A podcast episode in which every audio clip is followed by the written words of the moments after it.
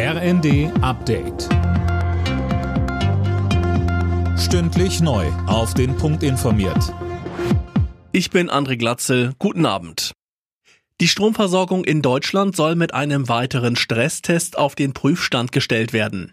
Da soll geprüft werden, ob die Versorgungssicherheit für den Winter gewährleistet ist. Ein ganz besonderes Augenmerk wird dabei auf Bayern gelegt, weil es dort wenige Kohlekraftwerke und Windkraftanlagen gibt. Ein erster Stresstest im Frühjahr war geglückt, nun sollen die Bedingungen nochmal verschärft werden. Wirtschaftsminister Habeck betont aber, Deutschland hat ein Gasproblem, kein Stromproblem.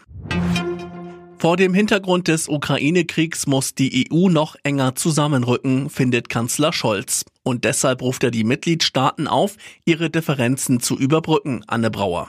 Ja, etwa in der Migrationspolitik oder beim Aufbau einer gemeinsamen europäischen Verteidigung. In der FAZ fordert Scholz ein Ende egoistischer Blockaden europäischer Beschlüsse durch einzelne Mitgliedstaaten.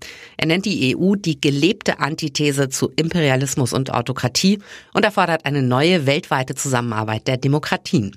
Und einmal mehr betont Scholz auch, dass Deutschland die Ukraine so lange unterstützen wird wie nötig. Ein ausgefallenes Triebwerk hat offenbar für den Absturz eines ukrainischen Transportflugzeugs über Griechenland gesorgt, so das ukrainische Außenministerium. Die Maschine war mit rund 11 Tonnen Militärausrüstung beladen in Serbien gestartet und auf dem Weg nach Bangladesch. Alle acht Insassen starben. Der Krankenstand bei der Lufthansa weitet sich aus. Nach einem Bericht der Bild am Sonntag ist fast ein Drittel der Beschäftigten nicht einsatzbereit. Überwiegend betroffen das Bodenpersonal. Deshalb bleiben allein am Frankfurter Flughafen täglich rund 5000 Koffer zurück. Alle Nachrichten auf rnd.de